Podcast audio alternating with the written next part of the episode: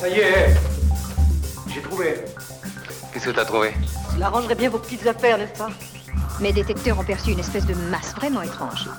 Vous n'avez pas avancé d'un iota, quoi que ce ne soit pas tout à fait vrai. Vous avez découvert deux choses, mais fausses toutes les deux. Vous êtes réputé inspecteur pour vos brillantes intuitions qui se révèlent exactes. Le réseau des radiocampus de France, partenaire de la Nuit européenne des chercheurs 2019. Charloco, détective de l'espace, une enquête sur la planète Terre. Épisode 7, Retour dans l'espace.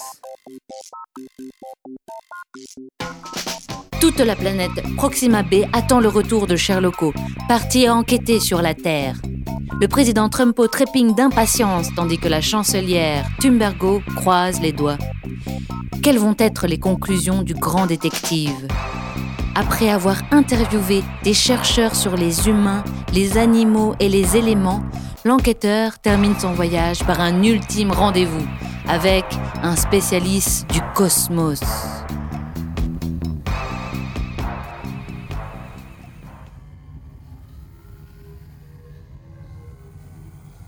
Mais je n'ai quand même pas fait tout ce chemin pour recevoir au final un verre de vin brisé. Il faut que je réussisse à ouvrir ce dernier coffre. J'ai quand même bien envie de rentrer sur Proxima me boire un petit Zexu bien frais et plonger dans le lac rouge. Cet observatoire est un vrai labyrinthe. Où peut bien se trouver l'astronome? Ah, le voilà. Bonjour, bonjour, monsieur. Je suis Sherlocko, le célèbre détective. Bonjour, je m'appelle Yohan Richard et je suis chercheur au Centre de recherche astrophysique de Lyon.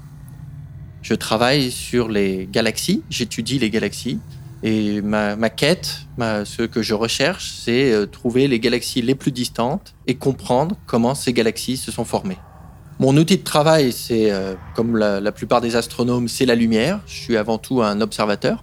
Pour pouvoir euh, aller détecter des objets distants, comme des galaxies, ben, on va utiliser des grands télescopes.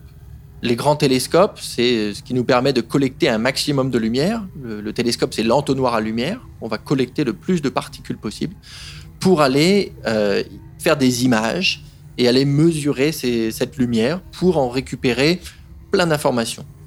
À l'intérieur de la lumière, on obtient des indices sur euh, la composition chimique de la lumière, la vitesse de la lumière. Il y a un petit peu comme euh, une empreinte digitale dans la lumière qui est qu'on peut retrouver. Donc on va pouvoir aller enquêter et identifier tous ces éléments à l'intérieur des signatures de la lumière. Les télescopes qu'on utilise, la, plupart sont situés dans des zones euh, un peu désertiques, puisqu'on veut chercher des endroits où il y a très peu de contamination lumineuse, très peu de pollution, et il y en a très peu sur Terre. Il y a essentiellement euh, des endroits comme euh, l'île d'Hawaï ou le Chili. Les télescopes européens sont situés dans un observatoire qui est situé au Chili. Et là-bas, vous avez quatre grands télescopes qu'on équipe avec des très très bons instruments pour bénéficier des meilleures conditions d'observation. Je dois vous avouer que j'ai été un peu déçu par cet objet que vous m'avez offert. Pouvez-vous m'en dire plus? Alors cet objet, c'est un pied de verre à vin. C'est un morceau d'un verre à vin que vous voyez, qui, euh, dont on a limé euh, une partie. Et euh, quand vous le regardez au travers, c'est là que vous voyez toute sa puissance. Vous voyez des images complètement déformées. Au lieu de voir un petit point, vous voyez des grands arcs, des cercles.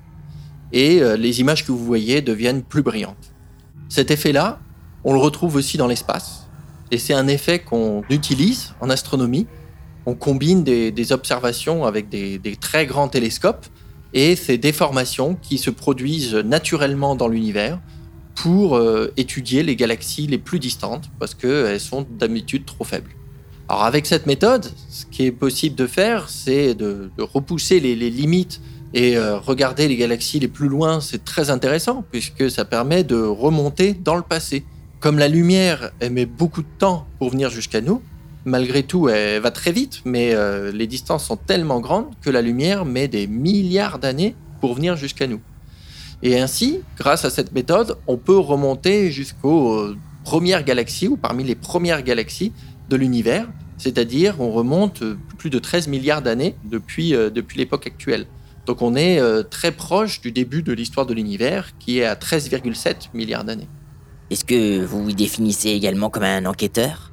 Alors, euh, je suis un enquêteur dans le sens où euh, je recherche quelque part l'origine des premières galaxies, l'origine de notre propre galaxie, quelque part. Puisque quand on étudie d'autres galaxies au début de l'histoire de l'univers, c'est la meilleure image qu'on peut avoir de comment notre propre galaxie s'est formée. Ça nous renseigne aussi sur la formation de notre propre système solaire et donc de notre planète. Et voilà, a fortiori, on peut comprendre aussi nos propres origines.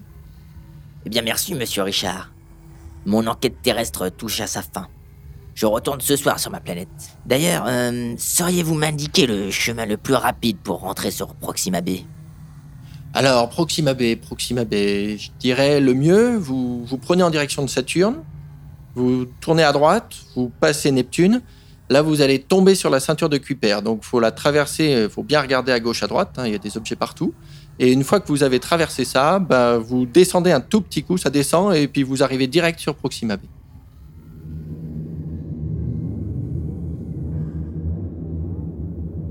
Alors, il me reste un dernier coffre à ouvrir. Voyons voir. Ici, il y a une sorte de carte du ciel. Peut-être qu'en la regardant à travers le pied de verre du ciel, elle se déforme. On dirait maintenant... Mais oui, c'est bien Proxima, ma galaxie. Si j'appuie dessus... bingo Le coffre s'ouvre. Mais bon sang Mais il est vide Ah, quelle déception